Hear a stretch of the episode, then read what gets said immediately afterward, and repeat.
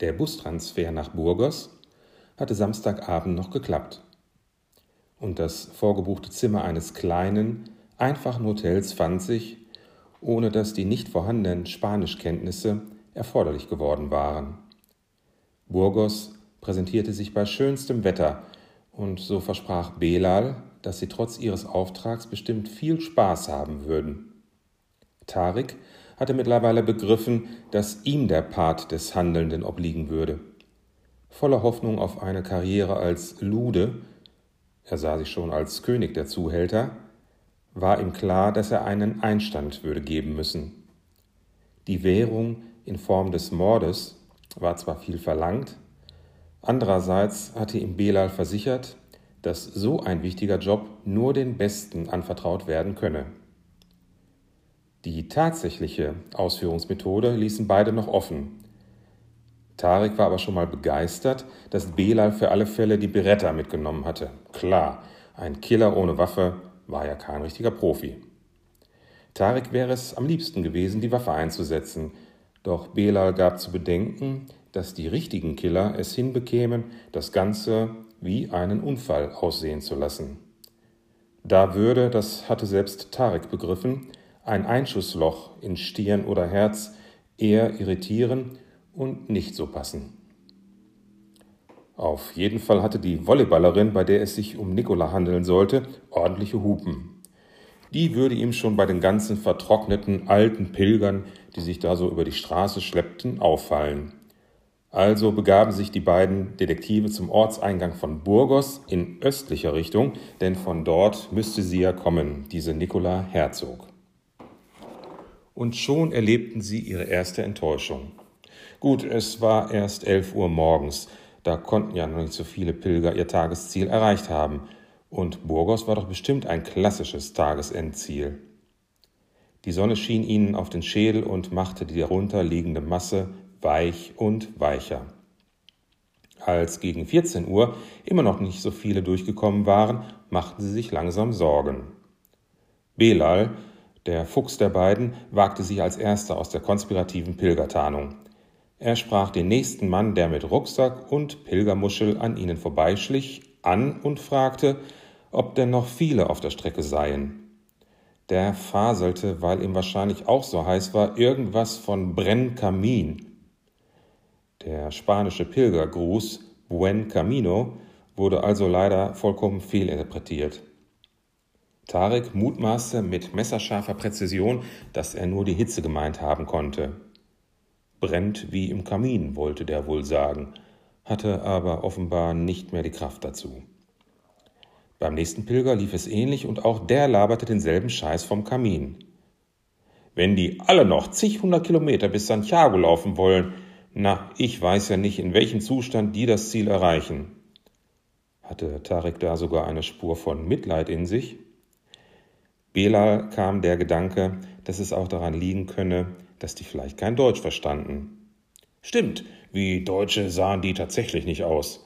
Tariks völkerkundliche Expertise vermochte Belal allerdings nicht zu beeindrucken. Andererseits fuhr Tarik fort, sehen wir auch nicht so aus und sprechen es trotzdem. Es gibt halt wohl doch mehr dumme Menschen, wie man so denkt. Als, verbesserte Belal. Hä? Schon gut, wir versuchen es einfach weiter. Beim fünften Pilger hatten sie endlich Glück.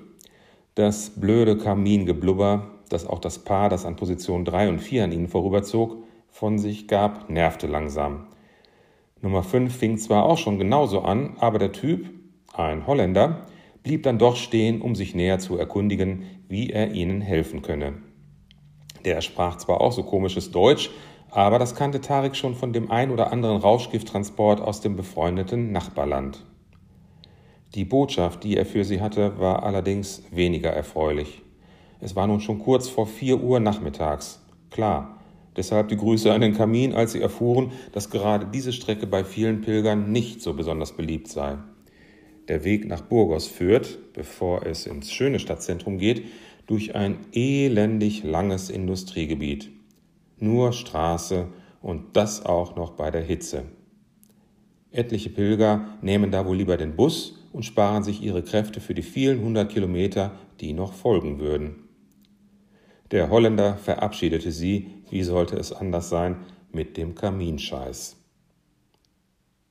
Es kann also sein, dass die Alte hier gar nicht mehr vorbeikommt, weil sie längst mit dem Bus an uns vorbeigefahren ist?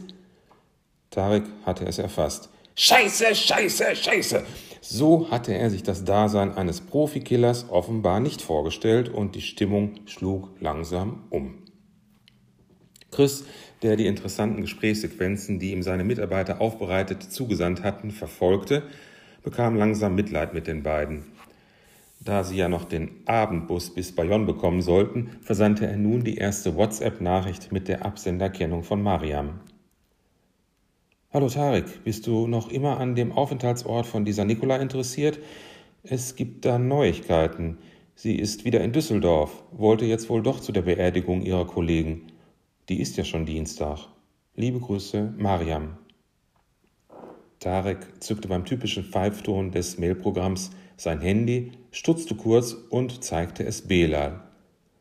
Ach du Scheiße, dann sind wir den weiten Weg ganz umsonst gefahren. Wieso umsonst? Sprit und Übernachtung und Schnauze. Lass mich mal nachdenken. Bleib cool, dann können wir doch jetzt Urlaub machen. Sag mal, bist du so blöd oder tust du nur so? Belal hatte offenbar seine Belastungsgrenze erreicht, wobei Hitze und Tarik eine schwer zumutbare Kombination ergaben. Und nun auch noch diese Mail.